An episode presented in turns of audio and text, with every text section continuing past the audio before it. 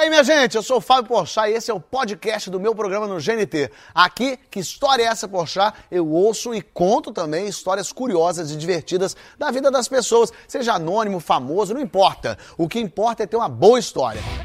Sejam todos bem-vindos ao nosso bate-papo semanal. Sim, que história é essa, Porchat? Tá começando. E na nossa vida, a primeira história que a gente ouve geralmente começa com Era Uma Vez. Era uma vez num reino muito distante. Aí depois disso pode vir qualquer coisa: dragão, princesas, bárbaros, elfos, o Vasco campeão. Né? Mas eu fico pensando como é que vai ser o Era uma vez do futuro. Era uma vez um reino em que as pessoas podiam andar livremente pelas ruas sem máscara. Elas se cumprimentavam, abraçavam umas às outras, os perdigotos fluíam livremente. Pessoas entravam em casa de sapato, se jogavam na cama com a roupa da rua. Outrora, isso já houvera, teria acontecido. A primeira criança do futuro que me perguntar como era a vida antes do corona vai me envelhecer 100 anos. É como a vida sem internet. Quando eu preciso explicar o que, que era a internet de escada, eu quase choro. Eu vivi isso, minha gente. Internet de escada, sim, eu tenho 37 anos, mas me lembro do tempo em que para encontrar uma pessoa, você tinha que ligar pro fixo. Olha que loucura! Mas hoje, graças a essa internet maravilhosa, alô 5G! A gente pode conversar com toda a minha plateia virtual, de todo o Brasil. Olha eles aqui, sim. E conversar também com ela, uma mulher de palavra, hein? Que no fim do ano passado, na bancada da Dança dos Famosos, olhou pro lado e falou: eu vou no teu programa, Fábio. Promessa é dívida pra diva, Lília Cabral. Yes! Muito bem. Querido, prazer enorme estar aqui. Que ótimo, que maravilha, é uma honra pra gente. Hoje tem também a história da primeira vez de um galã de Manaus. Que é isso, hein, Malvino Salvador? Que é isso, hein? Primeira vez que eu vou contar essa história, vamos ver. E para completar o time, a jornalista e apresentadora que hoje ocupa o cargo de refém da Globo News. Sim, Maria Beltrão. que maravilha. Feliz da vida aqui. Que ótimo, minha gente. No próximo bloco a gente volta para ver as histórias. Não sai daí.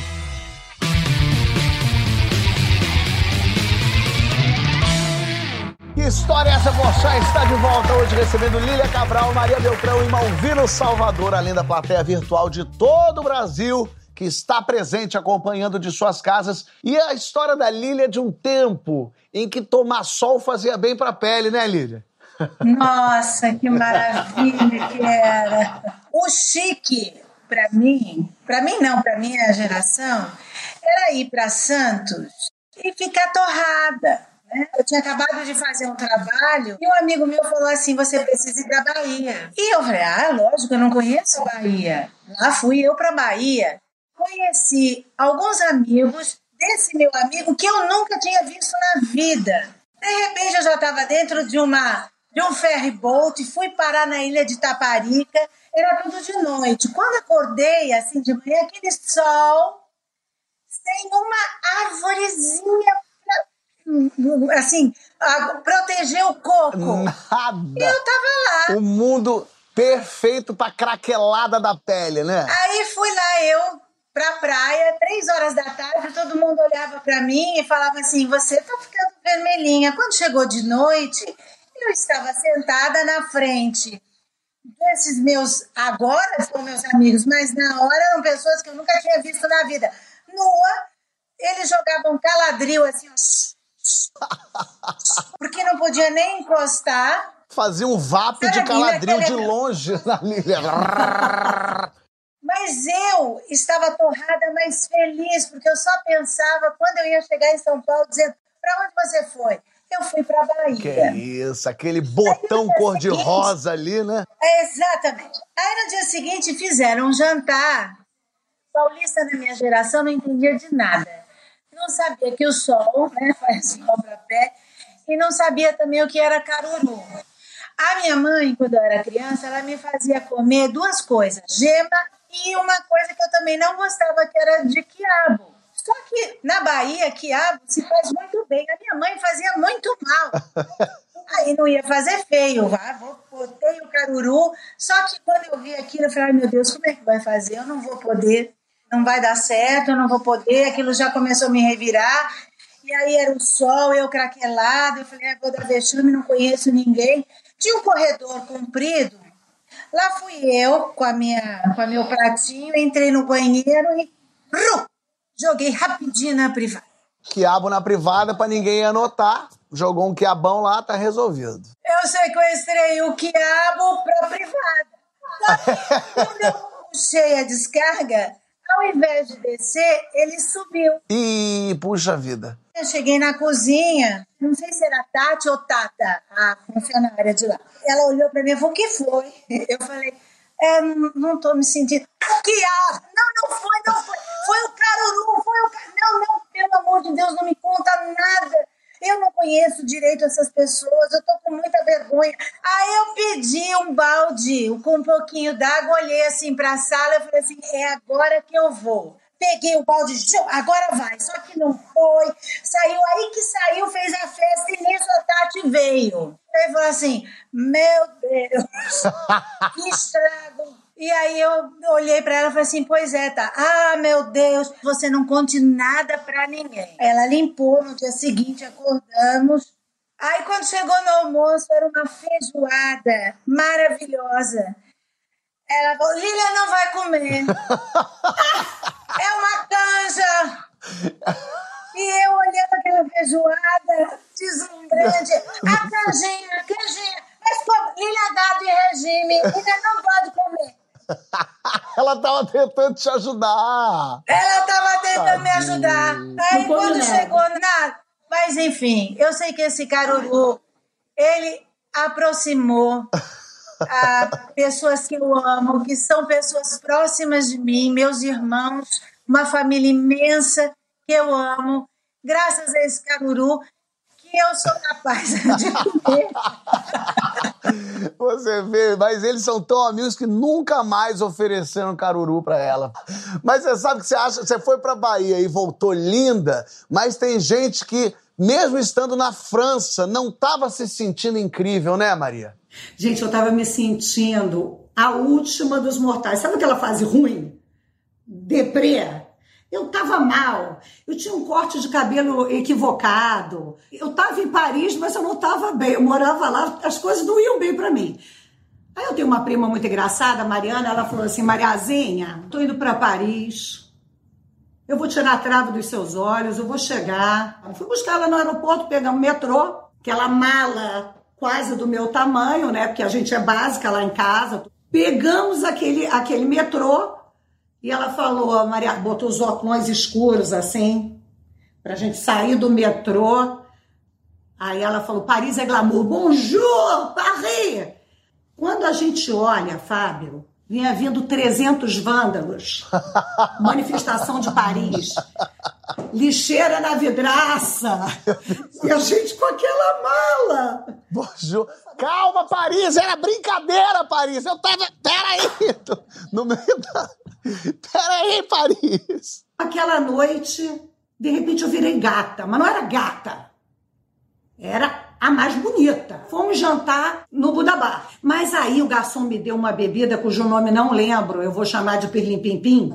E aí foi um Pirlim Pim Pim, foi dois, aí eu fui ficando legal. Aí ela chegou pra mim e falou assim: Mariazinha, vamos naquele lugar de dançar que todo mundo tá falando. Falei, mas Mariana, não é um lugar que ninguém entra, tá super badalado. Mariazinha joga é chape, vambora. Não abaixa a cabeça jamais. Aí eu já fui com o texto pronto, né? Tinha até uma fila assim, eu já fui direto com segurança do lugar, assim, pegajosa, né? Porque bêbado é pegajoso. Falei, olha, eu vim do Brasil para vir aqui, é minha última noite, você vai deixar eu entrar, porque eu sou essa pessoa poderosa. Pirlim pim pim. É isso. Eu sei que o segurança deve ter ficado com pena ou assustado, as duas coisas, não sei. E ele me deu várias advertências que eu não prestei a menor atenção. Eu entendi que eu podia entrar. Aí tinha uns homens monumentais, loiros, negros, ruivos, morenos. Todos nos olhavam. Um cardápio, um buffet, um menu à la carte, né? Uma possibilidade de... E, sabe assim, eu era, nós éramos os pratos principais, talvez os únicos do cardápio. Aí eu já fui ficando mais alta, né? Eu já tava com dois metros. E Mariana, o que, que é isso? Todo mundo olha pra gente, todo mundo sorri pra gente. Aí eu cheguei, vamos dançar, né? Aí, aí Fábio, a gente dançando, sei lá, uns 40 homens em volta. Yay! Eu falei, gente, what a feeling, flash dance. Eu falei, gente, eu danço bem. E rapidinho assim de lá eu vi duas mulheres meio mal encaradas me olhando, mas no pirlim pim pim isso não fez muito efeito não, sabe? Eu olhei, não, não tem problema, é assim, uh! Falei, cara, a Mariana tá demais, eu acho que eu vou beber mais uma coisinha. Aí fomos ali pro bar. Aí eu prontamente, um cara falou, me ofereceu uma bebida, afinal de contas, eu era Julia Roberts, Pretty Woman ali. E aquele cara me parecia simpático, de repente ele fala alguma coisa, mostra as suas armas que eu mostro a minha. Eu falei, estranho isso, coisa fora de, de propósito. Falei, que metáfora é essa? Baixo nível, não gostei não. baixo astral, baixo astral. É, eu achei estranho. Olha só, olha, minha, minha prima tinha falado, a Mariana, ela falou, Mariazinha, eu vou ali no banheiro, eu consigo me virar. Eu falei, ó, avisaram que é no andar de baixo. De repente eu vejo ela toda constrangida e os homens assim, ah! Uh! Yeah! Falei, gente, o que é isso? E cada vez que ela falava alguma coisa, eles faziam a ola. Mariana, o que está acontecendo? Mariazinha, eu não sei. Eu falo que eu quero descer, eles aplaudem. Eu falei, o que, que você está falando? Ela falou, eu estou falando, je veux baiser. Eu falei, você está falando que quer transar. Você está falando que quer sexo. Imagina a pessoa, 40 homens cercados, ela falando, eu quero transar! Eu, como é que tá pra transar? Que eu quero transar ali, ó! Eu quero transar! Tô... Como é que eu Aí eu falei, Mariana, tá pegando mal. Hum. Não vamos sair do nosso pirlim-pim-pim. Quando a gente desceu a escada e foi pro banheiro, tem duas mulheres assim, ó. Montre-moi ton badge, s'il te plaît. Eu falei, gente, montre-moi, me mostra. O que, que ela quer que eu mostre aqui no banheiro? Já fui ficando assustada. Ali já fica mais chato. É que a outra fala lá em cima, eu quero transar, eu quero transar. Vai pro banheiro, a outra falou, me mostra. Aí eu falei, que, que? Aí ela falou assim, não, você não é policial. Eu falei, evidentemente que não. Ela, você acha que você tá onde? No lugar de dançar? Ela falou, isso aqui é uma festa fechada de policiais federais. Aí que eu entendi tudo, né? Eu entendi porque tinha 600 homens e só quatro mulheres. Vocês eram o acontecimento da festa, porque era sangue novo, que ninguém nunca viu essas policiais que dançam até o chão, Anitta. Aí as mulheres foram escoltando a gente, aí os homens, oh, acabou a diversão, né? Aí o mais engraçado, não, engraçado não, desgraçado, né? Que essa história é uma tragédia. E aí a gente foi diminuindo, né? Eu falei, ah, desculpa, a gente não sabia que estava errado. Eu falei, Mariana, a gente saiu de Priuma para garota de programa, agora é bandido. É, e tá indo pra fuga de Alcatraz, já, já. Exatamente. Os policiais falaram, não, vocês vão embora, a gente vai com você. Aí a gente foi tomar um café do lado. Aham. A Mariana falou, Mariazinha, tá vendo? A gente é incrível. E ela estava muito empoderada mesmo. E ela não tinha muita paciência porque ela não falava francês. Eu estava conversando com um policial, ela estava conversando com outro. Aí eu só via tudo que ele falava, ela falava, oui. Aí ele falava, mas você samba? Ela, oui. De repente, meu amigo, ela vê ele falar assim, capoeirar?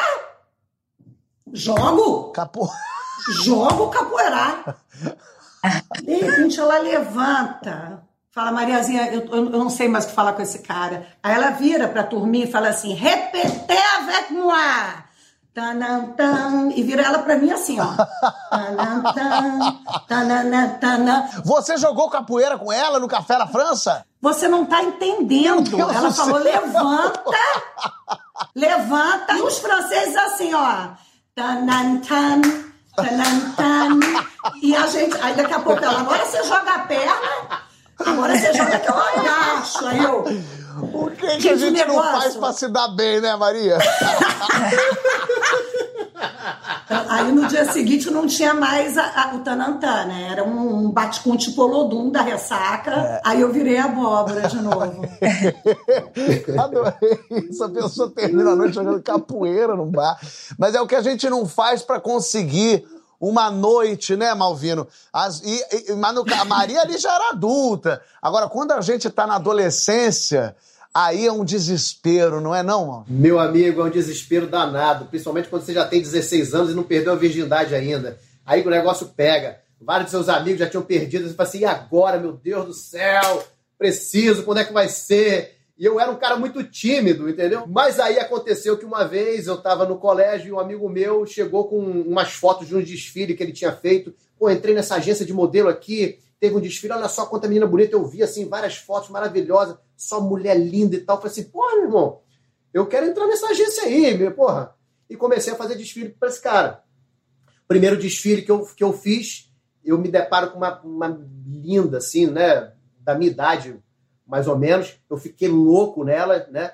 E a menina também, a gente começou a trocar olhares direto, fiquei naquela coisa, mas eu tímido pra caramba, não fiz nada. E aí rolou um outro desfile meses depois, onde iria uma turma de modelos numa cidadezinha muito pequena, era uma vila de engenheiros que trabalhavam naquela, naquela microcidade, né, naquela microvila, não tinha nem asfalto, tinha só aquelas casinhas postas lá e tinha um clube no meio. Aí contrataram essa a agência e tudo mais e contrataram uma banda de pagode. A gente foi no ônibus, era uma estrada de terra, porra, era, era muito tempo, era uns 400 quilômetros, no meio da... A gente tinha que atravessar a reserva indígena, é, na estrada que liga Manaus a Boa Vista, né? Então tem uma reserva em Yanomami muito grande ali. Eu sei que era uma grande aventura. Fomos nós, assim, uma turma de modelos com essa banda de pagode. Isso, com essa banda de pagode, o pessoal tocando no ônibus e tal, maravilha. Pô, cara, lá na região chove muito, né? E aí, estavam no meio do caminho, tinha, tinha acontecido uma chuva no dia anterior e provocado um lamaçal gigantesco. Teve um momento só que tinha uma elevação e um buraco. Cara, foi uma porrada no ônibus, assim monumental. Aquele vacão, né? Que vai, pô, e foi assim que Malvino perdeu então a virgindade. Foi num vacão desse que deu-lhe a batida que a menina foi. Acho que passou. Legal. Aquela modelo que eu, que eu tinha visto naquele desfile anterior, ela uh, foi nesse, nesse, nesse evento e sentou, por acaso, ao meu lado por no ônibus. Acaso. Então a gente foi conversando a viagem inteira. E começou aquela minha timidez, a começou a, a né, acabar um pouquinho. Um ano antes, tinha havido um outro desfile lá em Manaus, um concurso de beleza, onde eu fui assistir e apareceu uma mulher monumental que tinha ganhado o desfile, que eu tinha ficado louco na mulher. Eu devia ter, um, devia ter 15 anos na época, eu. E ela era um pouquinho mais velha, devia ter uns 17, 18 anos. E ela era linda, maravilhosa. Essa menina também foi. Tava bem servido esse ônibus, hein, menina? Chegamos lá, fomos fazer o desfile. O desfile era, era dentro de um clube. A gente fazia os desfiles, depois trocava de roupa e voltava. A última entrada era roupa de praia, né? E então as, os, os, homens iam de sunga, as mulheres de biquíni e tudo mais. A menina que estava na minha frente era a menina novinha da minha idade que eu tinha visto naquele primeiro desfile Sim. e tarará. E aí já estava rolando, né, o maior clima. Ela chegou para mim antes de entrar, que o rapaz falou: "Vai sua vez". Ela olhou para trás para mim, depois do evento ia ter um jantar. Ela olhou para mim e falou assim: "Olha só, você vai sentar do meu lado no jantar, tá bom? Ela esperta, que ela sacou que tu era cabação, ela falou: Eu vou já acertar aqui meu, minha janta, eu vou arrumar minha janta aqui, porque se depender dele, isso aqui não vai sair nem sobremesa. Então ela já te armou legal. E, é, eu, eu, não entendi nada. E a, e, e a moça que tinha ganhado o, o, concurso de beleza, que era a outra lá, estava atrás de mim. Né? Eu só sinto assim o meu braço sendo puxado para trás, eu viro assim, a mulher me tacou no beijão, cara. Grudou em mim e, ó, uau! Me deu um me agarrou. Só que aí você imagina, meu amigo, eu com 16 anos, na puberdade, porra, ela me deu aquele beijo, porra, meu bicho, não teve o que acontecer, não teve jeito. Pinguli foi lá pra cima, brother. E aí eu falei assim, ah, só que eu tava de sunga. E você era o próximo a entrar. o cara me chamou, vai, entra, sua vez. Eu falei assim, não dá! não dá, não dá, não, entra, não dá! Me dá a canga, me abraça uma canga, vamos lá. E foi que lançou uma moda da saia masculina, né?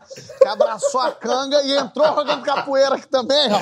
Que dá uma disfarçada legal aqui, ó. E Paranauê. Olha aqui, ó. O desfile Ou uma dança da chuva também indígena, né? Já fez um manauara aqui, ó. Epa, o que, que é isso? Ai, que horror! E você entrou, Malvino? Não, aí depois, cara, eu saí dando pulo você dando pulo, comecei a correr de um lado pro outro. Aí quando ficou minha bomba.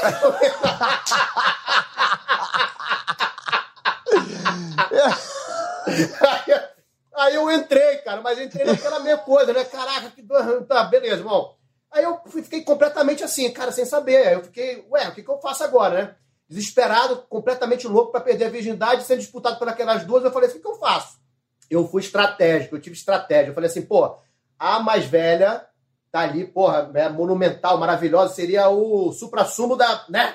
Só que ela tava com a mãe dela. Eu falei assim, eu, se eu for ali, não vai adiantar nada. Tem que ir certeiro. É um sniper, né, Malvino? É você em cima do morro, olhando ali, ó. E tem um monte. E tem, tem vários nazistas, mas Hitler é um só, né, rapaz? Tu tem que mirar aqui, ó. E deixa passar. Passou, você deixa. Pra ir preciso. Porque numa hora dessa tu errou o tiro, nunca mais. Esse nunca tiro mais, nunca mais. mais, meu irmão. Ainda mais com essa história, porra. Senão não teria essa história pra contar. Eu falei assim, cara, não, tem que ser. Tem que dar certo, porra. E aí eu tomei a decisão pela primeira vez na minha vida com mulher. Falei assim, não, vem cá, pum. Aí puxei ela e a gente foi lá para pra, as quadras, né? Que tinha uma quadra poliesportiva no lugar lá. E eu fiquei na maior agarração ali com ela, mas nada acontecia. Aí ninguém tomava atitude de fazer alguma coisa. E vai, o tempo passa, o tempo tá, passa. Porra, esse tempo todo excitado, tu sabe que homem, quando passa muito tempo assim, dá uma dor nos cornos danada, né? Sabe disso, né? Então, já estava me encolhendo cada vez mais, porque a dor ela começa a aumentar e você começa a se, começa a se curvar. Então, já estava uma, uma coisa assim de, de prazer ao mesmo tempo incômodo, né? Dor! Caraca, meu irmão, tá doendo pra caceta essa porra. Eu falei, o que, que eu faço? Então, eu falei, não, vamos embora pra casa. Eu sei que aí chegamos lá, no coisa deu certo, né? Ejaculação precoce, óbvio, que aquela coisa tá, tava louca pra sair ali, pum, e não, pá, né? Mas na atual circunstância não importa, o negócio é ter completado, é, feito esse gol. Se a bola pegou na linha, é ponto, é. Malvino, não importa.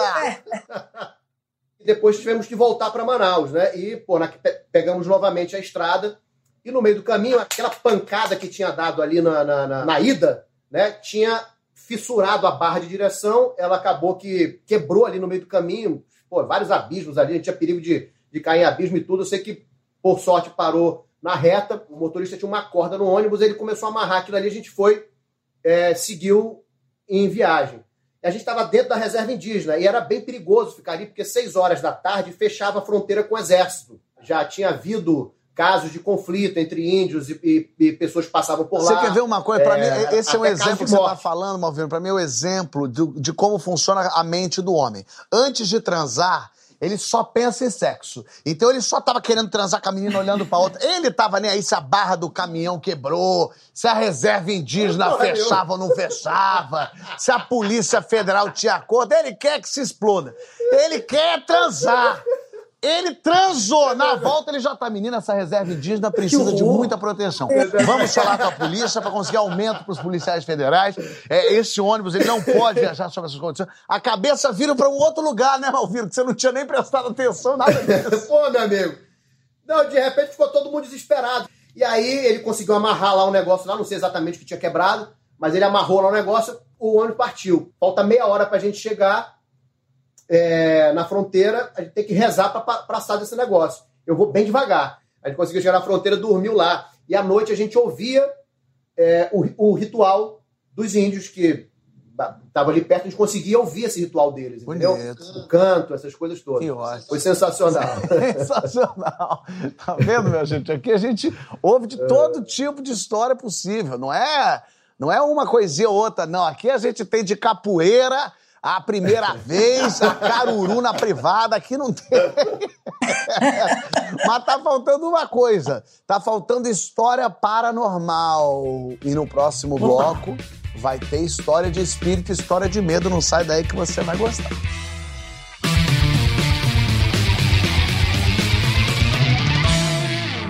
Que história é essa, Pochá está de volta hoje recebendo Maria Beltrão, Malvino Salvador, Lília Cabral e toda a minha plateia virtual deste Brasilzão de meu Deus e participações até internacionais por aqui, sim. Ouvimos histórias no último bloco, é, no mínimo é, curiosas dos nossos convidados, mas agora chegou a hora da gente ouvir história de medo, história de espírito nesse programa dá muito certo. As pessoas adoram, o brasileiro gosta de uma história de terror, de medo. E aí eu falei, pô, eu, quando eu ouvi essa história da Daniela, eu falei, isso vai, isso vai, vai, vai dar certo. O pessoal vai querer saber sobre isso aí. Daniela, que história é essa? Tudo bem com você? Como é que você tá? Oi, tudo bom? Tudo ótimo. Obrigado por você estar aqui com a gente.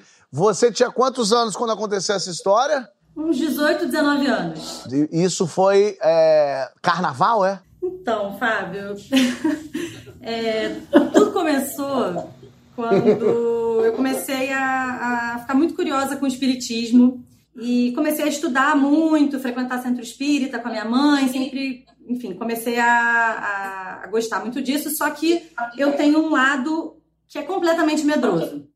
Então não combina muito, né? Você fica ali naquela dividida, né? E aí chegou o carnaval e os meus pais e a minha irmã, que na época devia ter uns 4 ou 5 anos, é, falaram para mim: Ó, a gente vai viajar. Você quer ir com a gente ou quer ficar?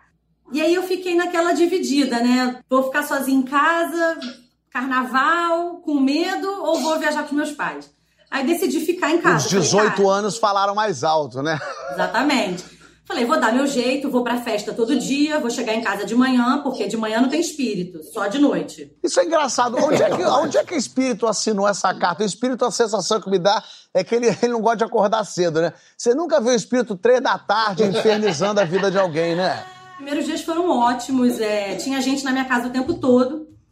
E só que tinha gente até que eu não conhecia. Uma menina que estava com um amigo meu lá numa festinha falou assim para mim um dia: Olha só, é, eu vi um vulto aqui na sua casa. E, mas daí é que tá. É uma ah, pessoa não, dessa gente. precisa falar Deus coisa dessa? Não tem necessidade. Menor necessidade.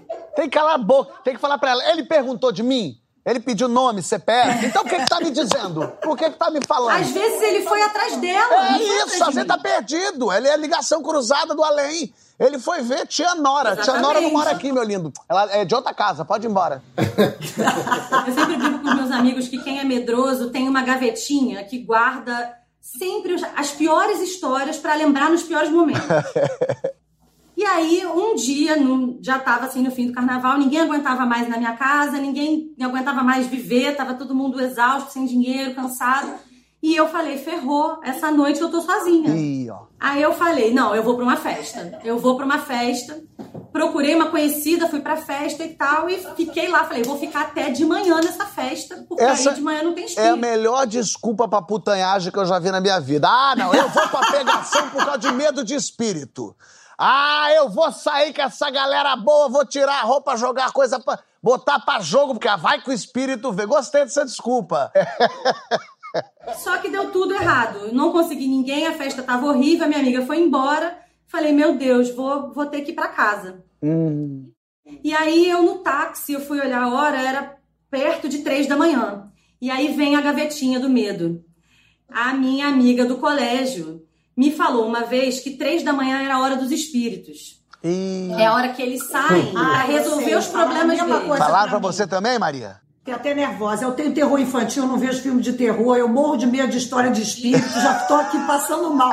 Você vai dar três da manhã, depois que me falaram isso, três dias seguidos, Dani. Eu acordava três da manhã, três dias seguidos. Oh! Eu também. Eu também. Na casa dos meus pais, para você acender a luz da sala, você tem que atravessar a sala no escuro para chegar no interruptor. E... Abri a porta e fui a jato para chegar no interruptor. No meio do caminho, alguém falou comigo. Eu escutei um mamãe, mamãe. Hum, hum. E criança espírito é pior, né? Por algum motivo a gente acha que criança espírito é, mais, é filha mais do demônio do que o adulto. E aí, nesse momento, eu congelei completamente. Eu falei, bom, ferrou, chegou minha hora, eu sou o novo Chico Xavier. E nisso ela falava, mamãe, estou com fome. Mamãe, quero pizza. Ih. Aí eu falei, olha, oi, tudo bem? Ih, você bateu então, um papo, deixa eu te contar. Corajosa, recebeu bem e falou, de... oi, tudo bem, menina? Fique tranquila. Gente. Falei, olha, eu tenho que te contar uma coisa. É, você morreu, você não pode mais comer pizza, é, mas eu vou te ajudar. Tá batendo papo cabeça com os filhos. É. E pizza nem é bom, porque é carboidrato, é, não é bom para você. O ideal é. era que você comesse legume, de repente um chuchuzinho batidinho. Três da manhã não é hora de comer carboidrato, né? e aí ela, e, e, ela falava: Mamãe, não estou te entendendo. Mamãe, estou com fome. Por favor, mamãe, hum. não sei o quê. E eu fiquei ali um tempo conversando com ela. Até que uma hora eu falei assim: olha, deixa eu te falar, hoje é meu primeiro dia e eu não tô sabendo te ajudar. Então tem um centro espírita aqui na esquina de trás. Ah, tu já ainda deu direção, tu passou a instrução pro espírito. E eu comecei a ouvir um barulho de tipo robô. Robô? É, meio máquina, assim, um barulho. Vu, vu. Ah. Eu falei, gente, o que, que é isso? Pelo amor de Deus. Aí eu fui acender a luz. Ah, Quando eu acendi a luz, era a boneca da minha irmã, não. que estava sentada no sofá da minha sala, totalmente desprogramada, porque ela era tipo um tamagotchi. Você tava conversando com a Lu patinadora esse tempo todo. Dez minutos tendo uma experiência mediúnica com uma boneca. E a bonequinha, mamãe, mamãe, quero pizza, quero pizza. Agora, no fundo, sei se a boneca realmente estava possuída até hoje ou isso, hein? se ela realmente estava só desprogramada. Anabelle, hein? Anabelle, eu sou você, boto fogo Chuck. nessa boneca. Por via das dúvidas, você me ateia fogo nessa boneca. Eu não sei lá, quero acordar. Amanhã não é quero pizza, quero pizza, eu quero a tua alma. Quando vê, é tarde demais. que maravilha. Incrível isso, conversar com uma boneca. Mas eu tenho certeza que a Ana, que é a minha próxima convidada, ia ter preferido ter. Né, Ana? Ia preferir ter conversado com aquela boneca do que ter passado pelo que você passou. Tudo bem, Ana? Oi, Fábio, tudo bem? Tudo certo. O que, que é uma boneca perto dessa viagem para Portugal? Porque ali foi uma humilhação sozinha para ela. Ela sozinha com a boneca. No teu caso, tinha mais gente envolvida, né, Ana? Nossa, tinha muita gente envolvida, Fábio. Foi quase que uma, uma tragédia anunciada, eu costumo dizer. Fala aí, tu ia viajar para Portugal. Então, a minha prima, ela tá morando em Portugal agora e casou lá. E aí, antes do casamento, a gente já sabia, já tava tudo programado. É, eu precisei comprar um vestido de casamento, um vestido maravilhoso. Eu tava, era um vestido tipo sereia, assim, aqueles que são mais apertados no quadril. E aí eu comprei o vestido, precisei fazer bainha. E a minha costureira falou assim, Ana, você toma cuidado com esse vestido, porque é, por ele ser mais apertado aqui na cintura e tudo mais, é, o forro tende a subir.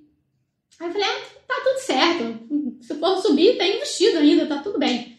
E beleza, né? Fui antes, né? O meu voo era um pouco antes do, da, dos meus pais. E minha mãe perguntou assim, Ana, você não quer que eu leve um, um vestido extra e tal? Eu falei assim, não, gente, o vestido vai dar. Ele só é apertado, mas é o jeito do vestido, é justo, né? Chegou o dia do casamento, vestido embalado a vácuo, tudo certo, coube. Arranjei uma mulher pra fazer cabelo, maquiagem, eu tava uma diva, eu estava uma tchutchuca, maravilhosa. E aí, antes do casamento, eu falei assim, prima, eu vou botar várias vezes o meu nome na barra da saia do seu vestido, porque, cara, todo mundo nessa família tá casando, preciso casar também. Eu combinei com ela, eu falei assim, olha só, quando você jogar o buquê, você tem que jogar pro meu lado, pelo amor de Deus. E ela tava super de acordo, ela, beleza. Aí aquela coisa toda, na hora de jogar o buquê, aí eu levantei a barra do, do vestido, né, porque nada podia me atrapalhar naquele momento. É, tirei a sandália, pá, ela jogou, é, Santo Antônio, vai, caiu Santo Antônio pra tudo quanto é lado, bateu um Santo Antônio no meu dedo e caiu no chão. Na hora que caiu no chão, eu fui abaixar, eu só senti um negócio fazer assim, ó.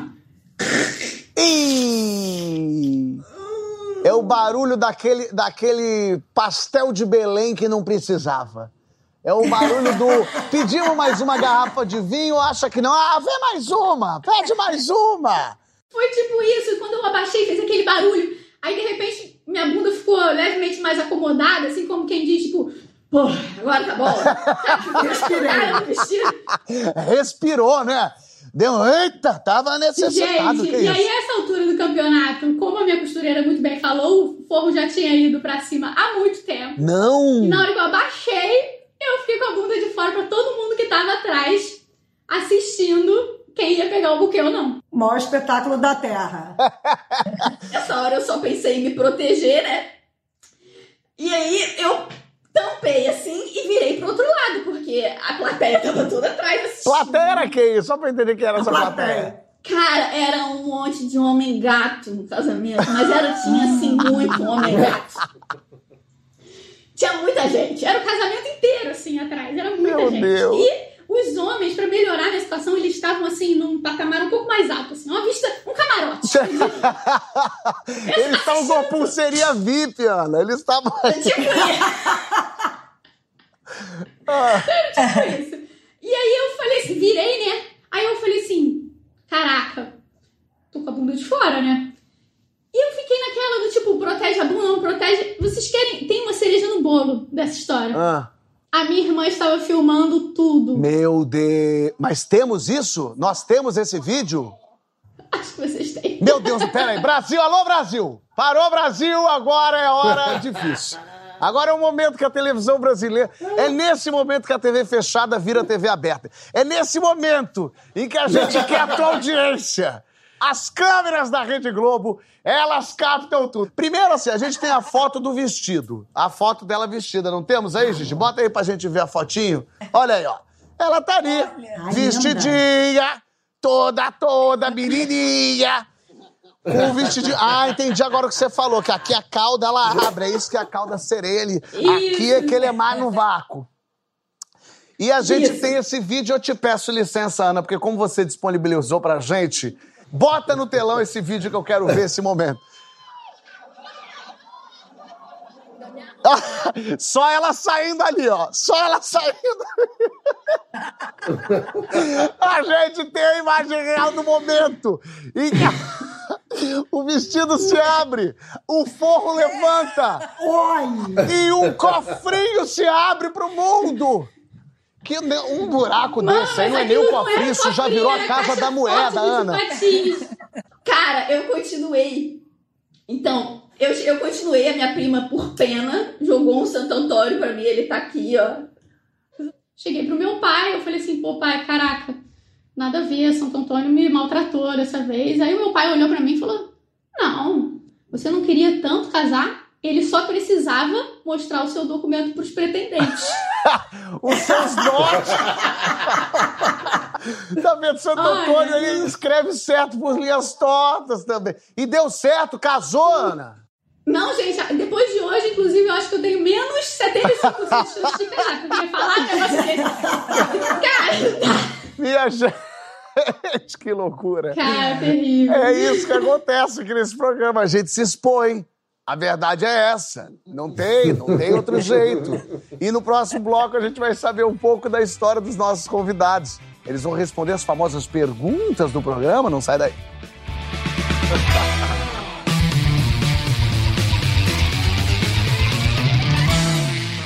Que história é essa? Postar está de volta hoje ouvindo as histórias de Lília Cabral, Maria Beltrão e Malvino Salvador. Muito bom, bom ter vocês aqui. Quero saber qual a primeira lembrança que vocês têm da vida, Lília. Ah, eu tenho várias lembranças da vida, mas eu lembro da primeira vez, quando eu fui para a escola pela primeira vez, primeiro, né, no primeiro momento da, da, da, minha infância, da minha, da minha oportunidade de conhecer a escola, achava que pela primeira vez eu ia sentar na frente. Claro. Aí eu sentei na última fileira. Fábio, mas eu chorei, eu chorava. Aí minha mãe foi chamada.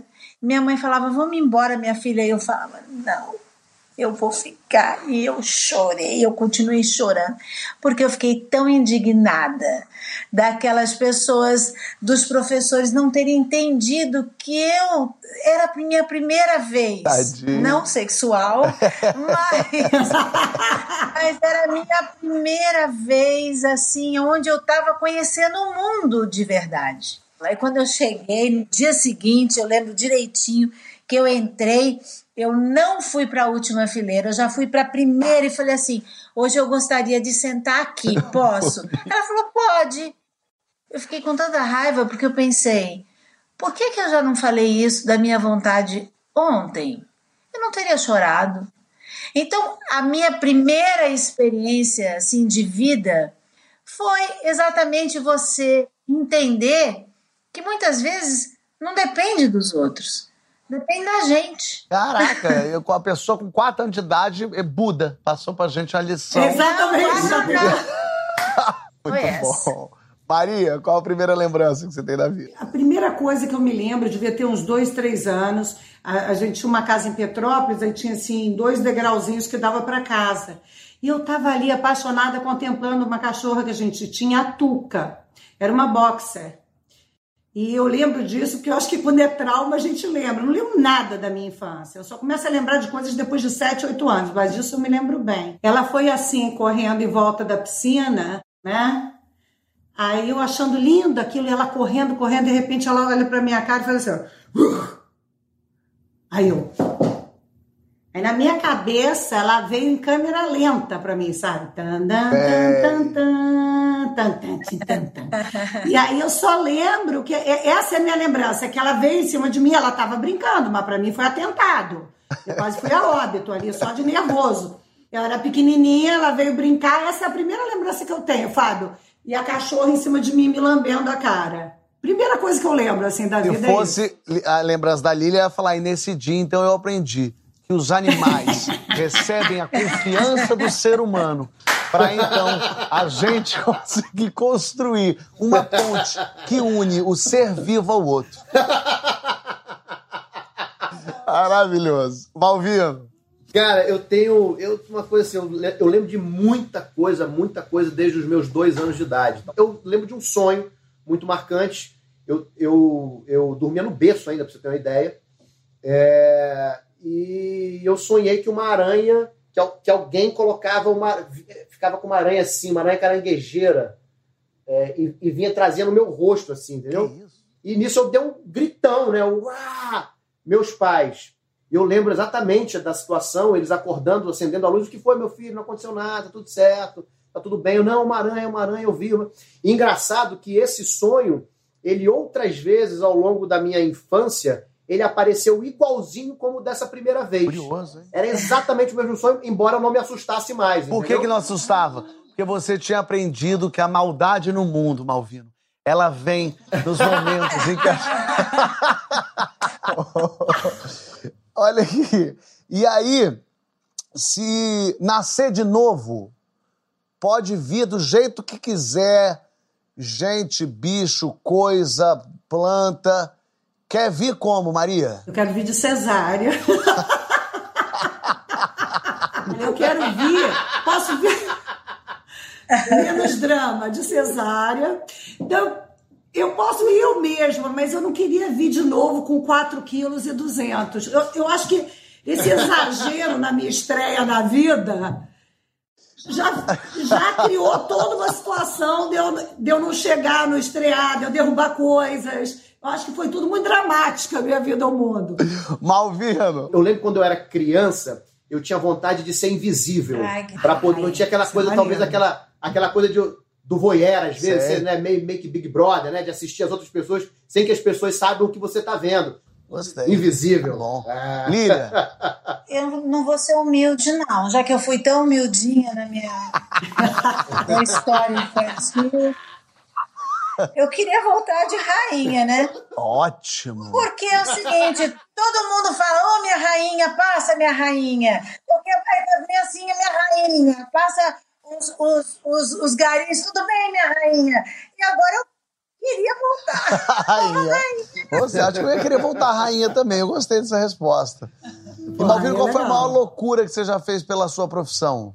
Bom, quando eu estava começando a minha carreira, eu fui fazer um teste, né, da minha primeira peça de teatro, que foi quando eu, eu entendi o que, que era ser ator e né, tem que correr atrás de tudo isso. Rolou um teste para uma peça chamada Blue Jeans. Um dos momentos do teste, a gente tinha que ficar de cueca e, e dançar, se sentir uma mulher e tal, não sei o que lá. Eu peguei, eu fiquei de cueca, eu estiquei a cueca para cima, assim, botei para cima, fiz fio dental e comecei a rebolar para a plateia, entendeu? Era uma, é- é- a gente estava fazendo esse teste num Ah. teatro com vários espectadores e tal. E, e eu passei, acho que meu, meu, meu bumbum era bonitinho. Aí, Viram o teu blue jeans aí. Maria, qual foi a maior loucura que você fez pela sua profissão? Tem duas coisas assim que me ocorrem. Primeiro, assim, foi uma vez que eu já apresentava seis jornais por dia na Globo News e topei é, ancorar duas coberturas ao vivo na TV, TV Globo com uma semana de diferença. Uma era o Carnaval na Sapucaí, ao lado do Kleber Machado, e outra era o Oscar. Então, um mês que antecedeu isso, eu visitava o Barracão, ia no cinema, vi 50 filmes, falava com o carnavalesco, entrevistava diretor. Eu sei, Fábio, que eu- os meus sonhos eram tão caóticos que eu sonhava que o Joãozinho 30 estava ganhando um Oscar, eu sonhava que a Meryl Streep era porta-bandeira, eu sonhava que eu estava andando no tapete vermelho e eu tropeçava e via o plantão de notícia. Eu quase morri. Que Eu, loucura. eu, eu cheguei sem energia na cobertura ao vivo, eu não sei como eu consegui. Maravilhoso. Lília, qual foi a maior loucura que você fez pela sua profissão? Eu fiz escola de arte dramática escondido dos meus pais. Eu tinha uma, uma peça chamada Divinas Palavras. E no final do espetáculo, a Marigaila, que era o personagem, subia em cima de uma, de uma carroça e tirava a roupa inteira. E falava assim: eu, olha, é isso que vocês querem? E aí eram. Então eu ensaiava, quando eu ensaiava, eu nunca, eu nunca tirava a roupa. Nunca, nunca, nunca tirava, porque eu pensava assim: no dia eu não vou tirar. Eu não vou tirar. Não vou tirar porque a minha mãe vai estar, meus primos, a minha família toda vai tirar. Eu não vou tirar. Não vou tirar. E eu pensava, eu pensava, eu, é, eles vão entender. Todo mundo vai entender. A minha sala, minha classe vai entender, meus professores vão entender, eles vão ter que entender. Porque eu estou fazendo a escola escondida, eles, eles vão entender. Bom, no ensaio geral eu não tirei. Aí o diretor veio conversar comigo. Eu falei assim: não, eu vou tirar. Eu só não estou tirando agora, mas eu vou tirar. Então era uma expectativa. Quando eu cheguei no teatro, é, todo mundo olhava para mim e falou assim: vai tirar ou não vai tirar? é, no último minuto. Tinha minha família inteira, minhas tias, todas tinham idade. Acho que nunca tinham me visto nem pelada desde pequena. O teatro lotado era estreia. Eu entrei, puxei aquela roupa, subi na carroça. Eu, eu sei que eu tremia, porque eu pensava assim, eu vou desmaiar. Eu vou desmaiar. Que loucura é essa? Por que, que eu escolhi? Por que, que eu falei que eu ia fazer esse personagem? Por quê? Por quê? Por quê? Quando eu saí, a minha mãe falou assim: interessante.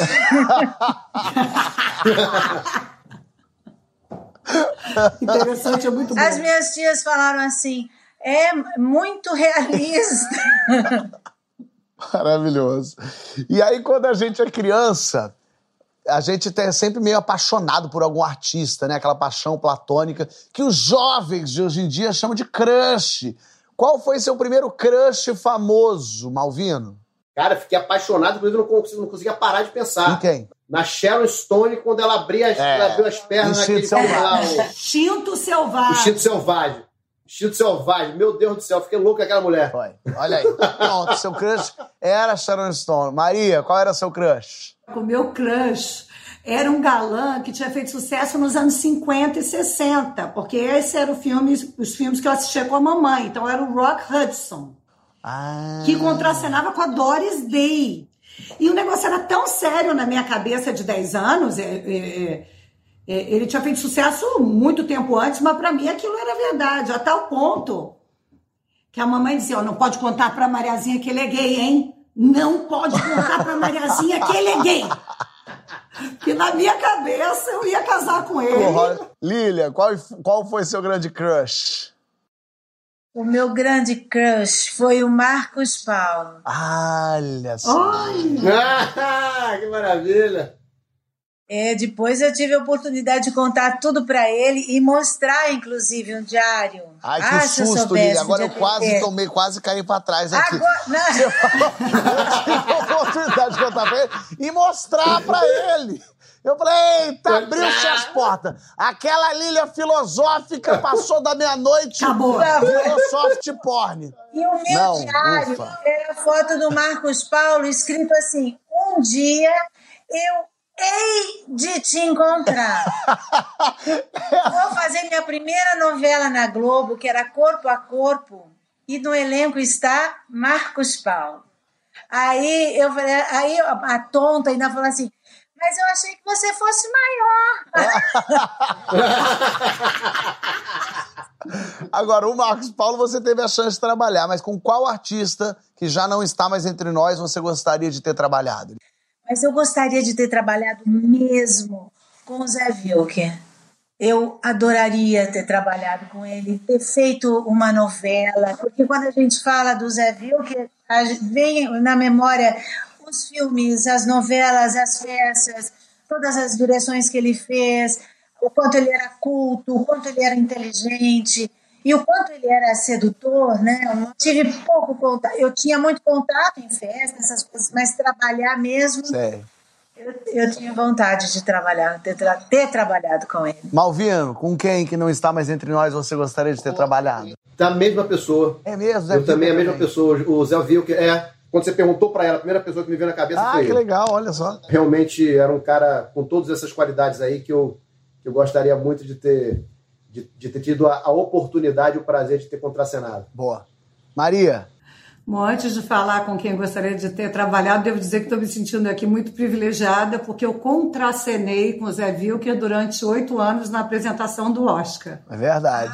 Olha como é que é a vida, né? A pessoa que me vem logo à cabeça, ela não era jornalista, ela até dizia, ah, eu queria ser mais preparada, eu acho que era uma das pessoas mais geniais que eu ouvi na TV, que era a Hebe Camargo. A Hebe já passou Eu- por aqui eu também, já teve um- gente falando da Hebe também. Impressionante. Gente, essa mulher é uma luz, essa mulher fazia bem às pessoas. E, em comum com ela, eu acho que a gente tem a mesma fé inabalável, eu sou uma pessoa de fé, muita fé, muita oração. Cara, a Hebe fazia merchan de cerveja, eu queria comprar o caminhão de cerveja. Ela virava Ela aquela abria, cerveja. tomava, eram outros tempos. Ela servia. hum. Queria ter vivido isso com ela. Pô. E aí, chegou no céu. Lá no céu tem nossa família, nossos amigos, as pessoas queridas. Tá. Uhum. Mas o que que precisa ter no céu pra te convencer a entrar? Pirlim pim pim. Não. Um negocinho legal pra gente tomar, né? Além do negócio legal, carboidrato. Carboidrato. Eu acho que faz-se necessário haver carboidrato. Excelente resposta. Se não tiver carboidrato, eu Né? não entro no céu nem amarrado. Você tem razão. É. Aí não vai dar. Malvino. Ah, eu vou levar, vou, ia, ia- ia fazer uma confraria de vinho lá, entendeu? Com a galera. Todo diazinho um vinhozinho, juntar a galera pra conversar, bater Boa. papo. Vinho, É. vinho. No céu tem que ter. Eu queria entrar com o Malvino. Eu queria entrar com o Malvino no céu, na confraria. E Lília, O que você achou? pra entrar no céu tem que ter o quê? Coxinha. Uh! Carboidrato. Realmente. Gente, Você dá sequinha, né? Daquela que foi frita e tá dá sequinha. seca, dá seca. E aquela, a pontinha de massa é só a bundinha, porque o resto é tudo peito de frango. É isso! Meu Deus do céu. Nossa, me deu uma vontade de Não comer é? coxinha agora. E aí, pra terminar com água na boca, o que, que vocês querem escrito na lápide de vocês? Malvino. Eu vou ser, ah, vou ser bem clichê. É, carpe diem mesmo. Eu, eu sou um cara que eu gosto de aproveitar o momento, sabe? Às vezes eu sou saudosista com certos momentos do passado, mas eu olho com carinho, não, não, não com sofrimento. Sim, sim. Porque eu, graças a Deus, eu, eu gostei de todas as fases da minha vida. Né? Eu aproveitei muito bem todas elas. Carpe diem. Maria. Estaria escrito assim: fui, mas fui contrariado. Por mim, eu ficava. Exatamente. Lília. Eu acho que a frase minha é: Eu não sei o que, que eu estou fazendo aqui. Será que alguém precisa me explicar? O programa já acabou, mas a gente não consegue ir embora porque a gente tem mais história e mais história e eu quero ouvir. Eu quero ter que fazer um outro programa com eles. Mas um programa que não tenha quiabo, pelo amor de Deus. Um pra, não ter, pra gente ter aqui. Um programa que não tenha Polícia Federal Francesa, porque ela já é, não é bem-vinda, Maria Beltrão. Um programa que de repente Malvino até vem de sunga. Vai que acontece, vai que tem a chance boa. De qualquer forma, eu adorei esse, esse dia de hoje, ouvindo esse monte de histórias. E quero ouvir a sua também. Vem pra cá, que história é essa mostrada aqui pra você. Valeu, meu.